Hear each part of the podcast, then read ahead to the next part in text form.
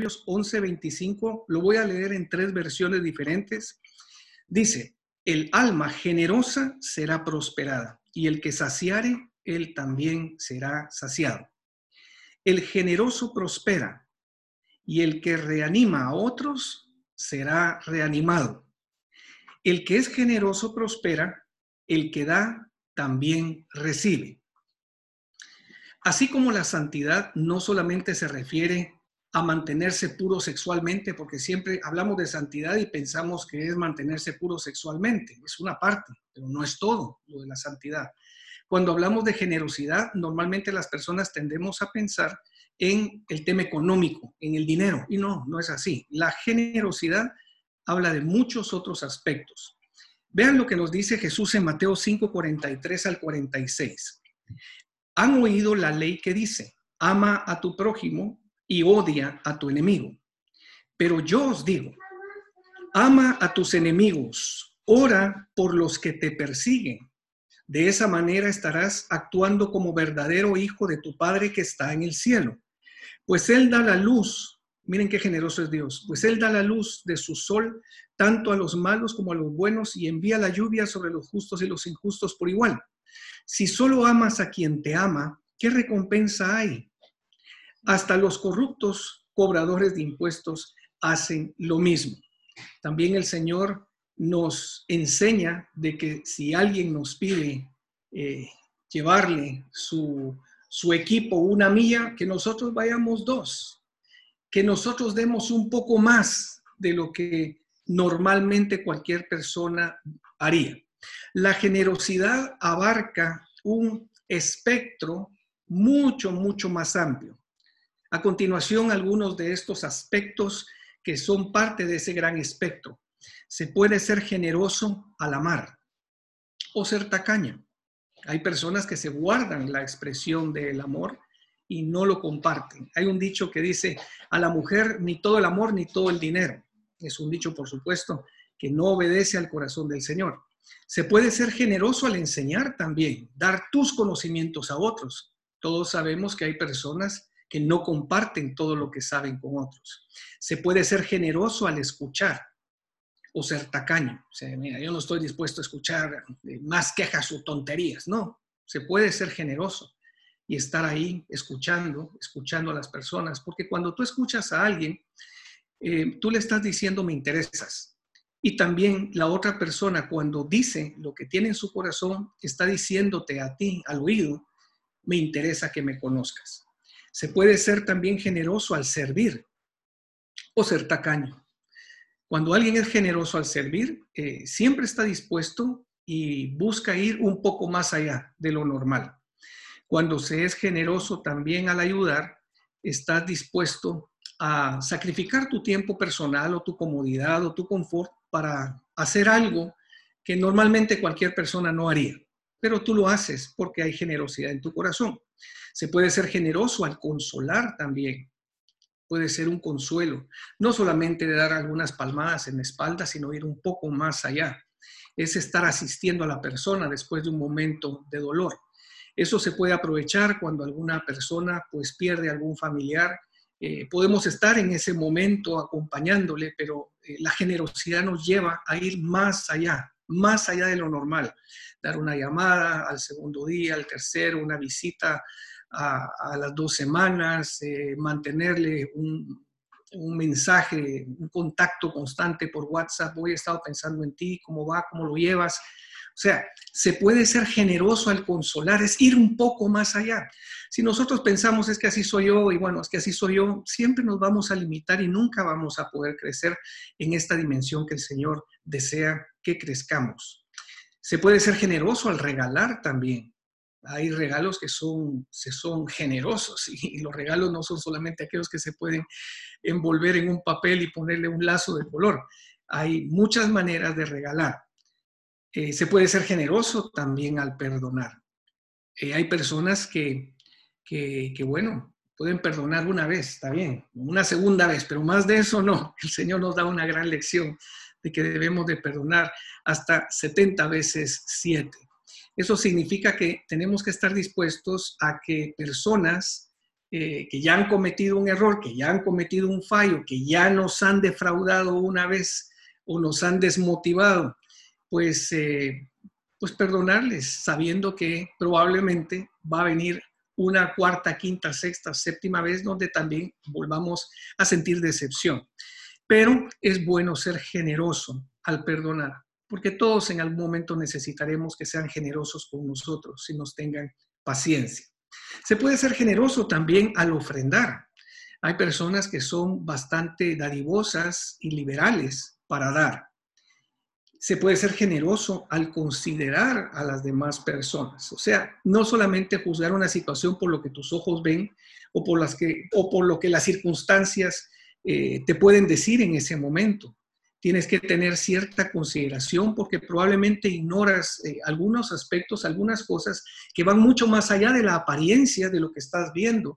Hay razones por las cuales quizás la persona dijo esto o hizo aquello o no hizo esto o no dijo aquello. Hay razones. Entonces debemos de ser considerados y ser generosos en ese sentido. Debemos de ser generosos también al ofrecer palabras y muestras de cariño a los demás y, eso pues eh, nos lleva a, siempre tener abundancia. Eh, hay, una, hay una casa, que es un restaurante, se llama Casa Generosa, en el Consejo Asturiano de Quirós, en lo alto de la montaña. En lo alto de la montaña hay un pequeño pueblo llamado Pedro Bella, de unos 30 habitantes nada más. Pero déjenme decirles de que este restaurante, Casa Generosa, en ese pequeño pueblo en la montaña de 30 habitantes, aparece entre los 20 restaurantes eh, rurales que merece la pena conocer en España. Imagínate.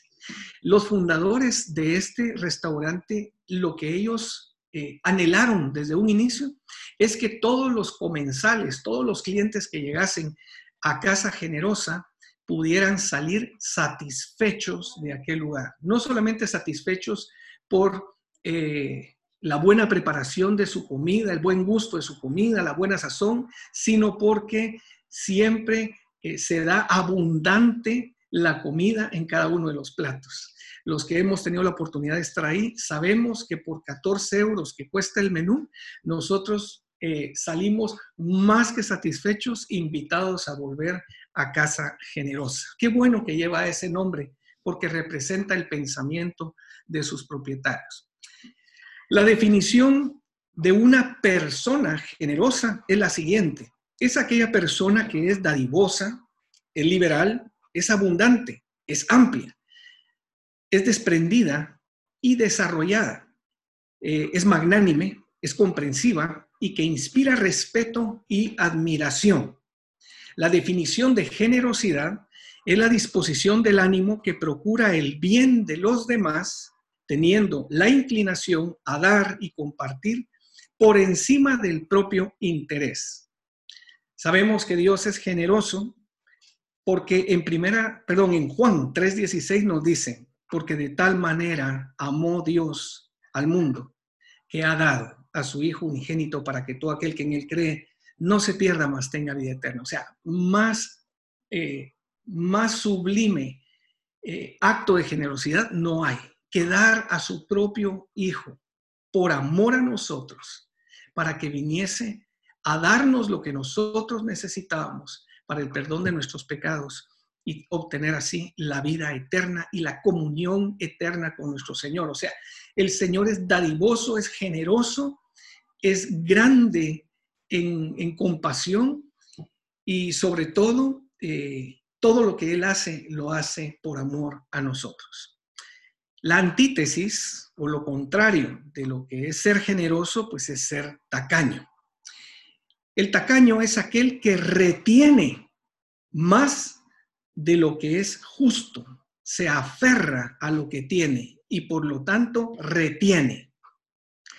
Y retiene no solamente dinero, también retiene afecto, también retiene tiempo, también retiene esfuerzo, también retiene servicio, también retiene sacrificio. No está dispuesto a ir más allá. La persona generosa va más allá, siempre va más allá. Proverbios 11:24 nos dice, hay quienes reparten y les es añadido más. Hay quienes reparten y les es añadido más, pero hay quienes retienen más de lo que es justo, pero vienen a pobreza.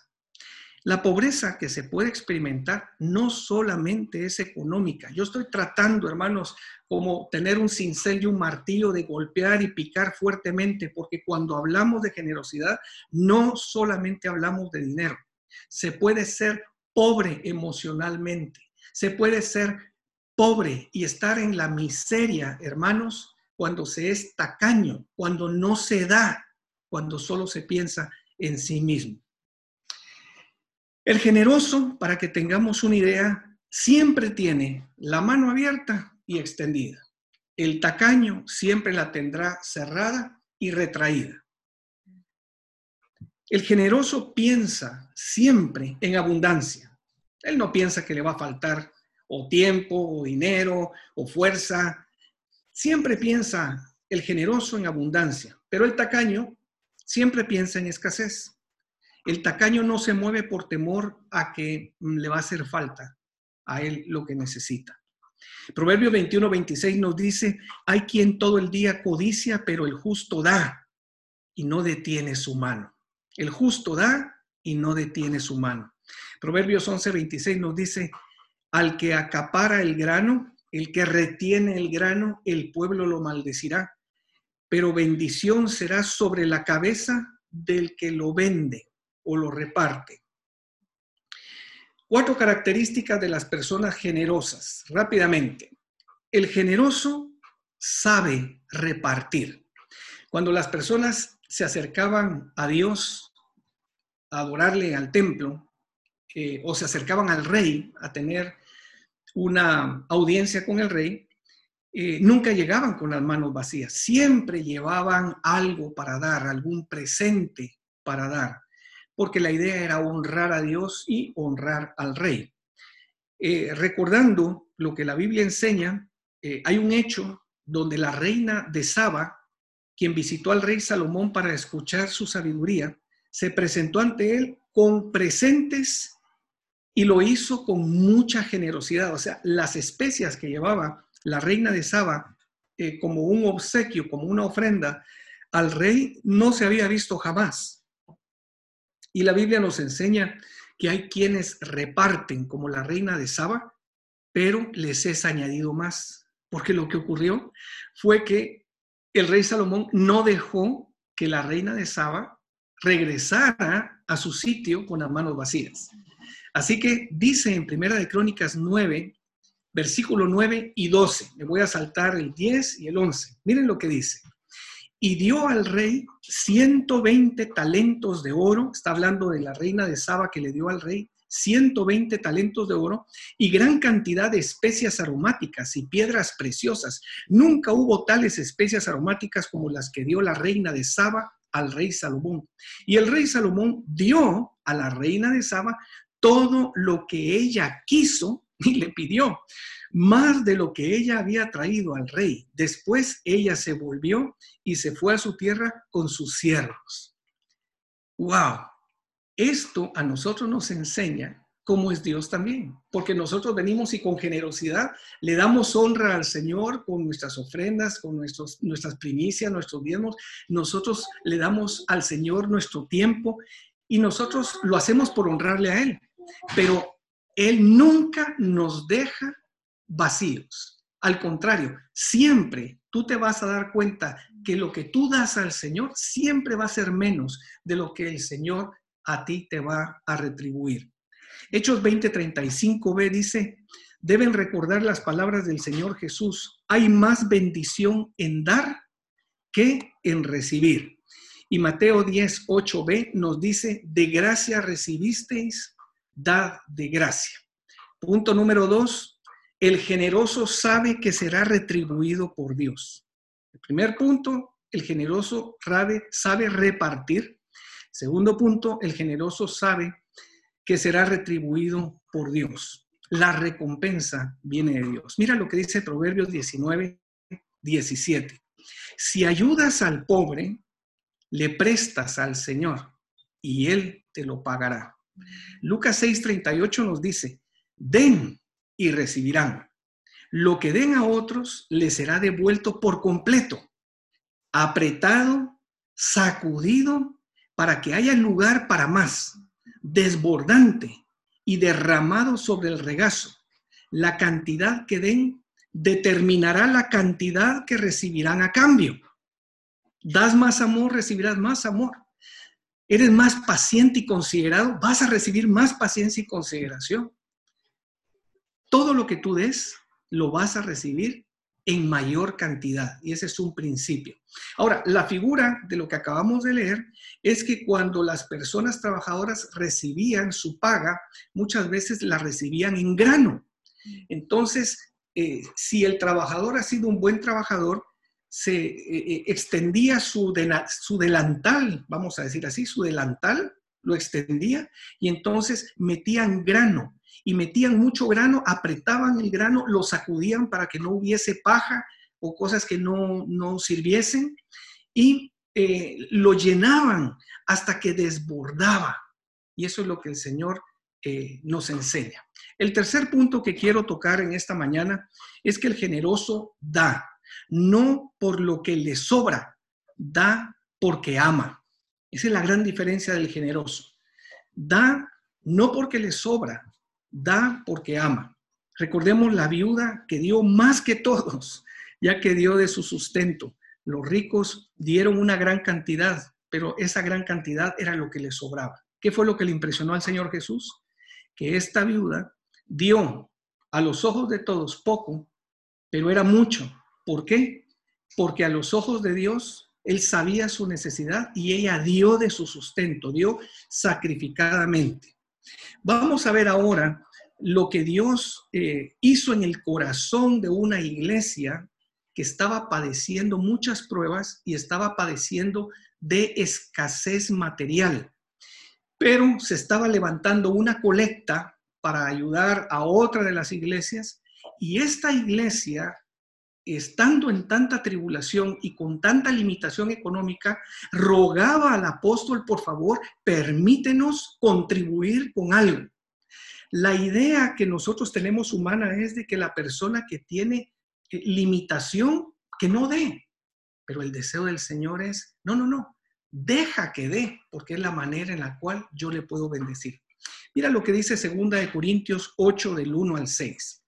Asimismo, hermanos, os hacemos saber la gracia de Dios que se ha dado a las iglesias de Macedonia, que en grande prueba de tribulación, la abundancia de su gozo, vean la actitud, la abundancia de su gozo y su profunda pobreza material abundaron en riqueza de su generosidad. Pues doy testimonio de que con agrado vean la actitud, han dado conforme a sus fuerzas y aún más allá de sus fuerzas, pidiéndonos con muchos ruegos que les concediésemos el privilegio de participar en este servicio para los santos. Y no como lo esperábamos, sino que asimismo se dieron primeramente al Señor y luego a nosotros por la voluntad de Dios. O sea que esta iglesia le rogaba, por favor, por favor, déjanos participar. No, no, no, no, no, no te preocupes. Aunque nosotros estemos en una situación económica difícil, nosotros tenemos suficiente gozo, tenemos suficiente fuerza para dar y contribuir para nuestros hermanos. Eso es generosidad. Y el cuarto y último punto es que una persona generosa quiere que todos estén bien. La motivación del generoso es que todos estén bien. Es por eso que está dispuesto a suplir las necesidades de los demás y a repartir en abundancia de lo que se le ha dado. Mira lo que dice Números, eh, capítulo 11, versos del 14 hasta el 29. Te voy a poner en situación. Moisés ya no soportaba más, o sea, ya no podía más de estar tirando del pueblo llegó un momento en el cual en su conversación con Dios eh, le dice a Dios, mm, prefiero que me quites la vida, porque así como voy, veo que, va a venir una sobrecarga a mi vida, va a venir una desgracia a mi vida que no quiero verlo, no quiero vivirlo, quítame la vida. Eso le está pidiendo Moisés a Dios. Mira lo que dice la Biblia. No puedo yo solo soportar a todo este pueblo que me es pesado en demasía. Y si así lo haces tú conmigo, yo te ruego que me des muerte, si he hallado gracia en tus ojos y que yo no vea mi mal. Entonces Jehová dijo a Moisés, reúneme setenta varones de los ancianos de Israel, que tú sabes que son ancianos del pueblo y sus principales, y tráelos a la puerta del tabernáculo de reunión y esperen allí contigo. Miren lo que tenía pensado Dios hacer. Y yo descenderé y hablaré allí contigo y tomaré del espíritu que está en ti y pondré en ellos y llevarán contigo la carga del pueblo y no la llevarás tú solo. Entonces Jehová descendió en la nube y le habló y tomó del espíritu que estaba en él, refiriéndose a Moisés, y lo puso en los setenta varones ancianos. Y cuando posó sobre ellos el espíritu, profetizaron estos setenta y no cesaron. Y habían quedado en el campamento dos varones llamados el uno Eldad y el otro Medad sobre los cuales también reposó el Espíritu. Estos eran parte de los 70, pero se quedaron en el campamento, no fueron a la reunión. Estaban estos entre los inscritos, pero no habían venido al tabernáculo y profetizaron en el campamento. Y corrió un joven chivato y dio aviso a Moisés y dijo, Eldad y Medad profetizan en el campamento.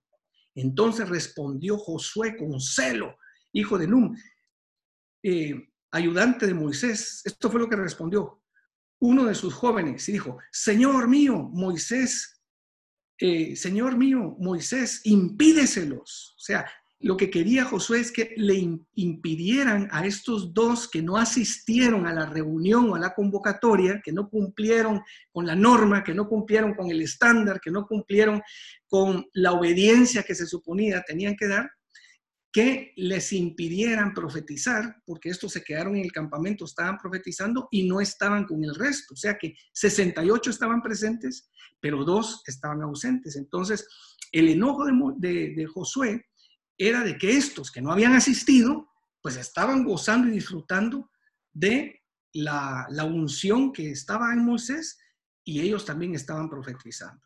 Entonces, eh, dijo, Señor mío, Moisés, impídeselos y Moisés le respondió, ¿tienes tus celos por mí? Ojalá todo el pueblo de Jehová fuese profeta y que Jehová pusiera su espíritu sobre ellos. Miren la mentalidad de abundancia, no de escasez. Moisés lo que quería era el beneficio de todos.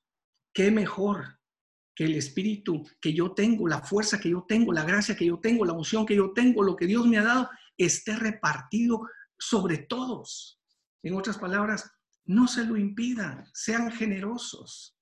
Sean generosos porque eso es conveniente para todos. Si yo sigo solo, yo me voy a morir y voy a hacer morir al pueblo. Pero si hay más personas que tienen lo que yo tengo, mejor será para todos.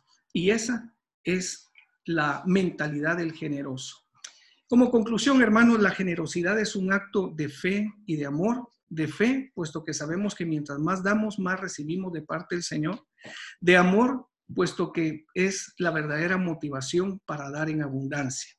Y si repartiere todos mis bienes para dar de comer a los pobres, miren qué generoso.